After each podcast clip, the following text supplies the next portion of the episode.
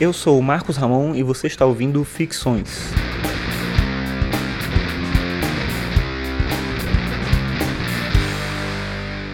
Esse é o episódio 75 e o tema de hoje é complexidade.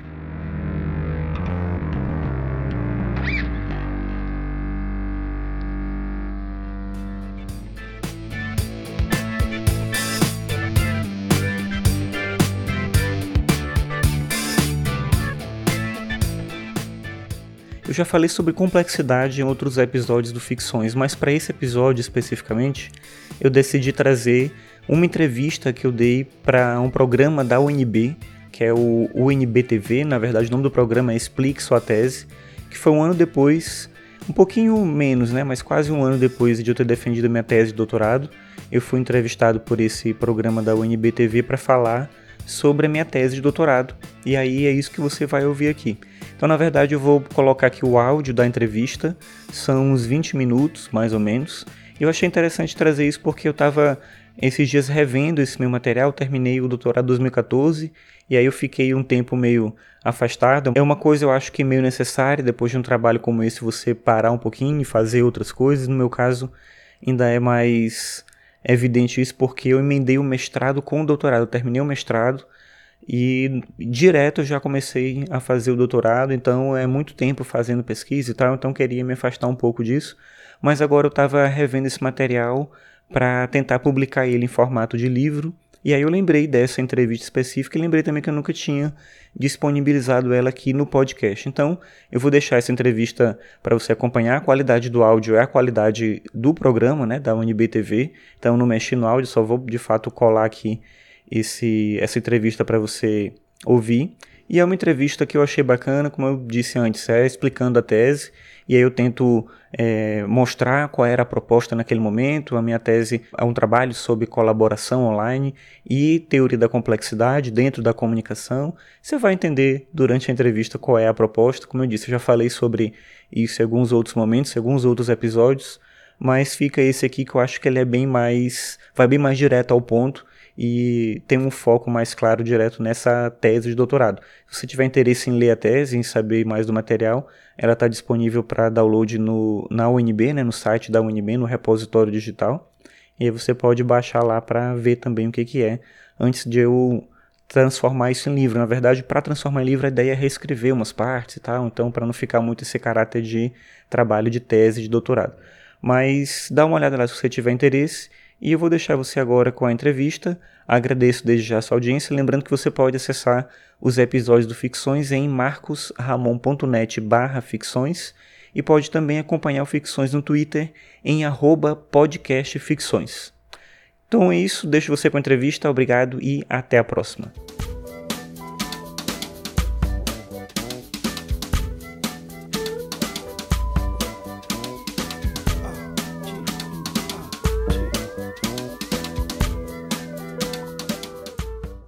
Olá! Começa agora mais um programa Explique Sua Tese. E o nosso convidado de hoje é o pesquisador Marcos Ramon Gomes Ferreira, ele que defendeu a tese de doutorado Cultura, Complexidade e Colaboração Online, uma visão da comunicação, no programa de pós-graduação em comunicação da UNB, sob orientação da professora Cristina Maria Pedraza Sega. Olá, Marcos, bem-vindo. Obrigada Obrigado. por ter aceito o nosso convite. Marcos, você pesquisou os processos colaborativos online e de que forma eles modificaram a produção e a difusão uhum. da cultura. Então, eu queria saber de você, o que, que move as pessoas a colaborarem nos ambientes virtuais? São fatores diversos, mas a tese ela aponta para a ideia de que não é um puro altruísmo. Em geral, se pensa muito sobre o tema da colaboração como um sentido de fazer algo para o outro sem receber nada em troca. Mas a tese, na tese eu tento justificar que é uma mistura de fatores, sendo que o principal é, são questões objetivas. Quer dizer, o que, que eu ganho quando eu ajudo alguém em um ambiente online? É mais ou menos esse o processo. Uhum. Apesar do efeito final ser positivo, ser né? positivo, é, sim. tem uma contribuição uhum. em geral, é, é, um propósito egoísta, digamos. É, então assim, a ideia é que as pessoas elas agem sim, existe altruísmo em algum nível, uhum. mas de alguma forma sempre a colaboração ela funciona melhor quando eu sinto que eu recebo algo de volta. Uhum. Quando eu percebo que aquilo que eu tenho de retorno é um benefício efetivo e não uma coisa muito vaga, uma utopia, é, eu tenho mais incentivos para colaborar. Uhum. O, o processo funciona mais ou menos por esse caminho. É o que você diz. Por isso que online geralmente funciona melhor você essa contribuição nas wikis, né, a Wikipédia uhum. e tudo, do que, por exemplo, um projeto grandioso para erradicar a fome no mundo. Né? Sim, claro. Porque nesse wiki eu tenho a possibilidade de contribuir para uma plataforma um pouco mais estável. Então, quando eu ajudo a melhorar a Wikipédia, eu estou, na verdade, me apropriando de, uma, de um sistema melhor para eu mesmo poder fazer pesquisa. Uhum. Então, os, os, o projeto de financiamento coletivo funciona da mesma maneira. Em geral, o financiamento coletivo funciona com eu contribuo de alguma forma para o seu projeto, mas eu ganho algum retorno com isso. Inclusive, sempre que alguém propõe um projeto de financiamento coletivo, ele apresenta recompensas para os usuários, para quem vai colaborar. Então, esse sentido de troca, ele funciona realmente melhor. Quando é algo, como você falou, utópico demais, sonhador demais, as pessoas elas sentem que elas não vão... Esse processo colaborativo não vai, talvez, gerar um resultado a, a curto prazo. Uhum. E as pessoas esperam algo nesse sentido. Mais concreto, né? Mais concreto, exato. E você diz também que a cultura livre e o open source são os pilares né, dessa uhum. comunicação online. Eu queria que você falasse sobre essas características e desse alguns exemplos. Certo. Então, a colaboração, ela, na internet principalmente, ela depende muito desse ambiente de cultura livre, que basicamente é a possibilidade da gente ter acesso à informação, a conhecimento, a dados, sem que ninguém tenha que é, vigiar ou controlar ou mediar esse processo. Mas aí tem uma contradição desse processo de colaboração, porque a gente acha de fato que tem essa liberdade toda no acesso, na difusão da informação, mas tem grandes empresas controlando esses dados e gerenciando essas informações. Uhum. E aí entra a importância dos programas de código aberto, porque através deles eu consigo fugir um pouco do controle dessas empresas, do Google, do Facebook, do Yahoo, qualquer empresa desse sentido. Uhum. Então a colaboração ela, ela depende desse processo, ela depende que eu possa encontrar uma plataforma em que eu possa colaborar sem que eu tenha o gerenciamento dessa empresa que vai tirar lucro do meu trabalho, porque se a empresa gera lucro a partir do meu esforço eu vou colaborar cada vez menos, e eu preciso também entender que outras pessoas podem fazer o mesmo. Então a, a Wikipédia no começo, ela, só como um exemplo, ela ela tinha a possibilidade de gerenciar um procedimento de acesso pago. E muitos usuários que estavam contribuindo com a Wikipédia pensaram, opa, então eu vou tirar o meu, a minha colaboração dali, porque eu não quero que alguém ganhe dinheiro com o meu esforço. Uhum. Então estou colaborando, usando meu tempo livre para melhorar essa plataforma e alguém vai ganhar dinheiro com isso? Não, eu vou tirar. E aí o wikipedia.com se transformou em wikipedia.org para garantir que é, nada que estava ali ia ser gerar lucro para ninguém e aí a, a plataforma se desenvolveu melhor. Então é nesse sentido que funciona essa relação, tanto da cultura livre quanto da possibilidade do código aberto mesmo, né? de eu poder entender é, como os dados são utilizados e quem vai fazer o uso deles. Uhum. Então, já que você citou o exemplo da Wikipédia, uhum. é, você define ela como um, um, ambiente de um ambiente complexo, né? Uhum. Eu queria que você falasse um pouquinho sobre esse aspecto da complexidade. O que, que isso significa? É, a ideia da complexidade ela está ligada algo que ultrapassa a, a possibilidade da gente simplesmente identificar na plataforma um uso único. Então, na Wikipédia existe a, alguns exemplos de entretenimento onde funcionam muito melhor do que no campo do conhecimento.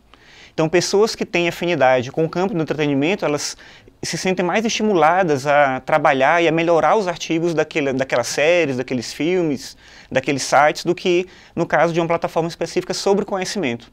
E isso mostra que o interesse que ele é particular, que não está previsto, digamos assim, na, na possibilidade do desenvolvimento da, daquela, daquela enciclopédia, ele acaba funcionando melhor do que em outro caso. Então é algo que ninguém podia prever. Então, o artigo sobre uma série de televisão ela vai ter muito mais usuários envolvidos do que um artigo sobre um tema científico. E isso faz com que a Wikipédia ela perca um pouco de crédito em algumas situações. Porque as pessoas que vão procurar ela como algo mais sério, elas vão ver esses artigos científicos pouco desenvolvidos e esse de entretenimento bem mais avançados. Inclusive, geralmente é uma, é uma recomendação dos professores, né, das universidades. Uhum. Não usem a Wikipédia como Sim. fonte, porque é perigoso, a gente não sabe quem é que está alimentando isso. Né? Exato. É, mas aí é importante entender o procedimento de código aberto da Wikipédia, que você pode avaliar o histórico dela, ver as edições que foram feitas, quanto tempo as pessoas estão utilizando e modificando. É possível voltar à versão anterior para checar se a informação que foi modificada ela ela está prejudicando aquele artigo ou não, só que aí dá muito mais trabalho. Então seria necessário um processo de ensinar a utilizar a Wikipédia, mais do que simplesmente proibir que se utilize ela. Porque ela é uma fonte interessante de, uhum, de, de, procedimento acadêmico mesmo. Se a gente pensar bem uma enciclopédia online mais tradicional, como a britânica, ela vai ter um formato muito é, engessado. engessado, exato. Então ela vai demorar muito tempo para ser modificada. E a Wikipédia ela tem essa possibilidade de sempre ela poder ser atualizada, ela poder ser é, complementada com informações mais recentes. Então isso dá uma possibilidade do ponto de vista acadêmico de enriquecimento muito grande que uma plataforma tradicional não vai ter é que existe uma resistência, principalmente dentro da academia, de utilizar né, essas novas uhum. formas de, de comunicação. Então, acho que tem, tem muito esse lado, né? Uhum. Às vezes a pessoa acha que como é uma nova forma, se é que é de fato uma nova forma, né? Isso eu uhum. queria saber de você também. É totalmente novo essa comunicação online ou tem elementos de, de formas de comunicação mais antigas, digamos assim? Tem elementos, se a gente pensar principalmente na ideia da colaboração e como ela acontece. É, eu acho que um exemplo para fazer essa comparação mais, de forma mais clara é o fanzine. Na década de 80 e 90 principalmente, os fanzines eles funcionavam mais ou menos com esse ambiente colaborativo que a gente tem na internet hoje, só que numa proporção muito menor. Então eram pessoas que tinham interesses específicos, por exemplo, sobre ficção científica, sobre literatura fantástica, sobre ciência, alguma coisa, e não se sentiam contempladas pela mídia e criavam suas próprias publicações é, que eram distribuídas pelo correio e elas tinham um âmbito ali de colaboração, só que bem restrito. Na internet isso se amplia e funciona de uma forma bem mais intensa. Mas é, é basicamente esse mesmo procedimento. Pessoas que têm um interesse é, específico, querem falar mais sobre aquilo, querem produzir mais conteúdo sobre aquele tema, e elas encontram na plataforma online uma possibilidade de desenvolver isso. Então a colaboração online é uma ampliação disso com algumas melhorias, mas também com alguns prejuízos, principalmente se a gente pensar na ideia do excesso de informação. Porque no fanzine, ainda que a gente tivesse essa limitação do, do tempo, da, da comunicação via correio, tudo isso, se concentrava em poucas publicações o interesse maior. Então, se, se de alguma forma as pessoas se envolviam mais com aquele procedimento. Na internet tudo é muito efêmero, tudo é muito rápido. Então, eu me envolvo hoje, eu deixo de colaborar amanhã, eu passo para um outro interesse. Então, as coisas. Não tem aquele interesse contínuo. Contínuo. Né? Então, é dinâmico, mas de certa maneira esse processo dinâmico ele prejudica a qualidade do, do processo. Então, tem esse problema se a gente pensar nesse sentido. Marcos, eu queria que você falasse um pouquinho da polêmica do Wikileaks uhum. que me pareceu aí que é uma, a cultura livre levada ao extremo né, na internet. Isso. Na tese eu uso o exemplo do Wikileaks porque se trata muito dessa, dessa ideologia de uma cultura libertária, onde a colaboração online pode se transformar em ação política, ativismo, algo nesse sentido. Uhum. E isso é vendido muito como algo utópico, algo é, que vai de fato transformar o mundo, vai tirar o poder das grandes empresas, do, o governo vai deixar de exercer essa influência sobre as pessoas e tudo. Só que o problema é que o Wikileaks ele depende muito da atuação das pessoas comuns, tanto financiando com dinheiro mesmo o, a, ideia né, e o projeto, quanto repassando informações que essas pessoas têm. Uhum. Só que o problema é que quando alguém que trabalha no governo repassa essa informação para o Wikileaks, a plataforma vai continuar estável e as pessoas que organizam aquilo sabem como se defender das consequências. Mas o usuário comum não e ele vai sofrer a consequência disso. Então, o que acontece quando alguém que financia o Wikileaks é pego, digamos assim, né, por aquela empresa ou por aquela, aquele governo de onde ele vazou a informação? Então, ao mesmo tempo que é uma cultura de liberdade, de, né, de ideologia política, de autonomia do cidadão, você joga um peso para o cidadão que ele não tem condições de suportar, de certa forma. Então, tem um problema aí. É, é, a ideia ela é interessante e é relevante, no sentido de pensar que a, a informação não tem que ficar presa com alguém. Mas quem está libertando essa informação, de novo, é uma pessoa comum que vai sofrer as consequências, enquanto a estrutura do Wikileaks continua funcionando de uma outra forma. Então, aí tem esse problema de como gerenciar essa minha, essa minha vontade de participar e de colaborar e o que eu vou sofrer de represália depois com, com esse processo. E às vezes a pessoa que está ali no ambiente virtual não tem muita noção desse, dessas consequências, né? Sim, claro. Quer dizer, como é que eu vou me envolver com isso e o que, que vai acontecer depois? Então, eu assimilo a ideia, eu acho a ideia positiva, mas eu não, não entendo bem o que vai acontecer. Então uhum. tem esse problema de, de não entender de fato as consequências daquilo, né? Quer dizer, quando eu participo de um processo como esse, de certa maneira eu estou me envolvendo com algo muito maior do que aquilo que eu imagino que pode.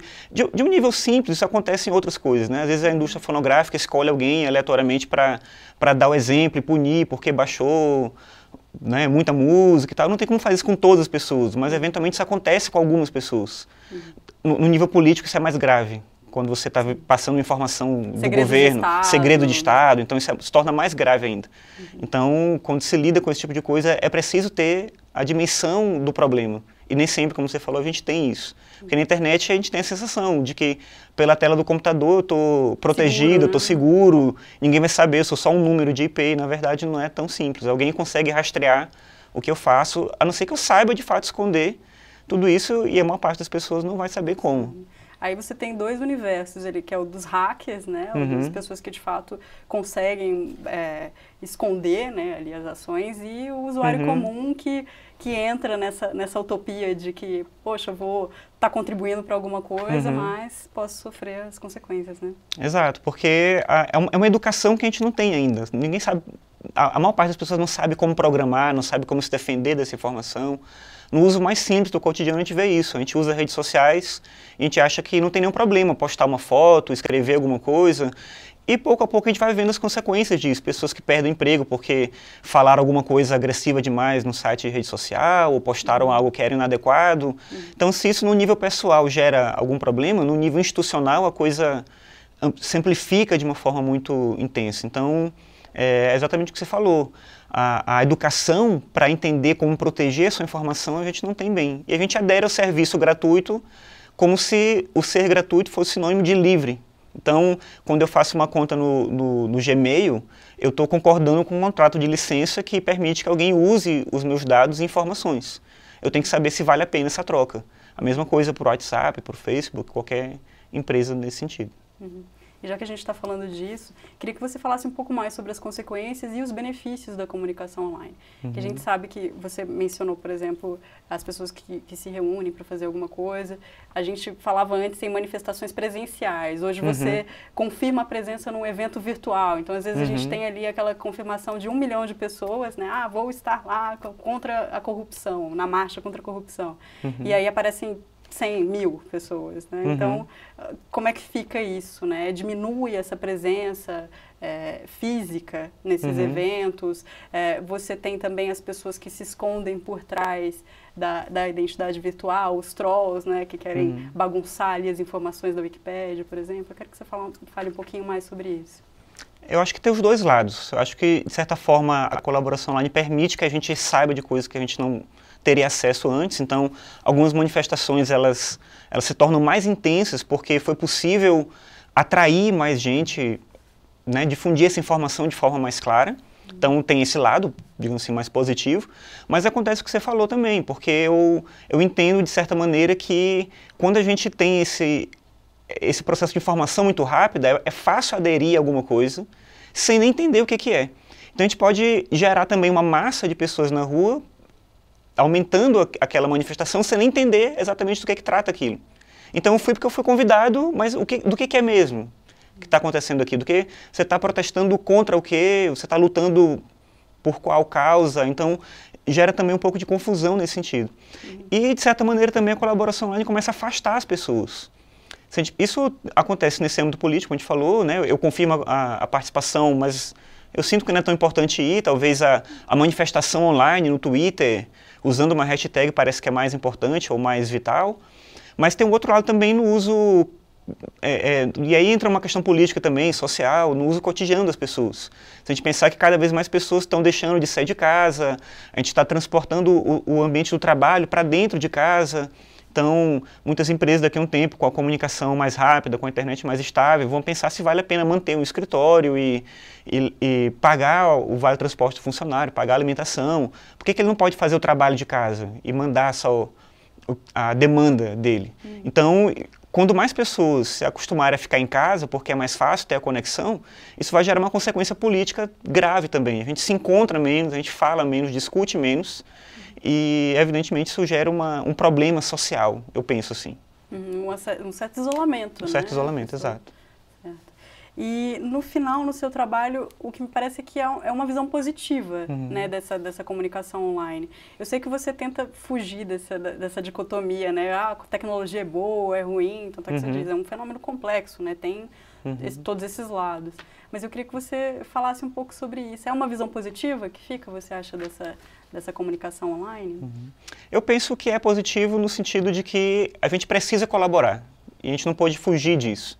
O ser humano ele é gregário, ele vive em conjunto, ele vive em sociedade. O isolamento em nível extremo ele é difícil, ele é suportável para algumas pessoas, mas ele é inviável para a humanidade como um todo. Então, se a gente tem tecnologia que permite que a gente colabore mais e, e gerencie processos de forma é, online, a gente tem que usar isso a nosso favor. Então eu penso, e é, é esse o caminho da tese, né? apontar um lado positivo como um caminho que, do qual a gente não pode fugir. Se a gente tem mais tecnologia que permite que a colaboração gerencie, ou, ou, ou, nos ajude a gerenciar a nossa vida de maneira mais intensa e de maneira mais positiva, a gente tem que usar isso dessa maneira. Mas a gente tem que tomar o processo para a gente. Se a gente deixa as empresas tomarem conta e decidir o que elas vão fazer, elas vão reproduzir, digamos assim, a mídia tradicional dentro da internet. Uhum. E a gente tem que aprender a utilizar esses mecanismos para criar um processo colaborativo mais humano, mais social, mais político, que ele funcione de uma maneira mais integrada de fato. Uhum. Então, acho que sim, é positivo, mas depende muito da gente querer fazer isso. Uhum. E essa, coordena essa coordenação de cima, então, de empresas, uhum. de, de figuras, essa hierarquia, você acha que isso vai, no futuro, vai acabar? Não, não vai, esse modelo vai ser uhum. superado? Eu acho que ele não acaba, mas a gente pode coexistir esse modelo com outro. Então, acho que essa é a grande diferença. Enquanto a gente podia pensar por muito tempo que, não, isso não vai acontecer de uma empresa grande deixar de ter é, o domínio, o controle de como as pessoas acessam a informação ou produzem conhecimento, hoje a gente tem um outro lado da mesma forma que a gente continua tendo grandes empresas produzindo é, é, produtos culturais e, e, gerenciando informação e conhecimento e, vendendo isso para muita gente, a gente ainda tem isso, isso é verdade, uhum. a gente tem também pessoas é, com iniciativas simples gerando também processos de conhecimento que levam um outro lado da informação. Então a gente vai continuar tendo a mídia, digamos assim, tradicional, é, produzindo e gerenciando os seus processos, mas a gente vai ter também um outro lado, a gente tem outras narrativas que elas partem do público. E eu acho que isso é bom. A gente pode coexistir. Então, ao mesmo tempo que tem um processo da empresa gerenciar, por exemplo, é, é, um filme e, e, um livro que vai ser o best-seller, que vai ter muita propaganda, vai vender por conta disso. A gente pode ter o escritor independente, a gente pode ter alguém que está fazendo um vídeo e publicando direto na internet, fazendo música, é, um, um, um, portal de notícias vai ter como contrapartida um blog que também discute o mesmo tema. Então, não é que um vai superar o outro, um, um vai eliminar a possibilidade do outro, mas acho que a coexistência é saudável. Então, acho que isso é positivo da, da colaboração. Vai surgir uma série de possibilidades né, dessa, uhum. dessa parceria. Sim. Muito legal. Marcos, eu queria agradecer a sua presença aqui no nosso programa, tá? Tá, eu que agradeço. Acho que é muito bom poder falar sobre o tema, um tema que, claro, me interessa particularmente. Eu fico feliz de poder trazer isso, né, e discutir um pouco mais. Marcos, eu queria agradecer a sua presença aqui no nosso programa. E o Explique Sua Tese fica por aqui. Você pode acompanhar o nosso programa pelo canal da UNBTV no YouTube e pelo nosso site. Continue ligado na programação e até a próxima.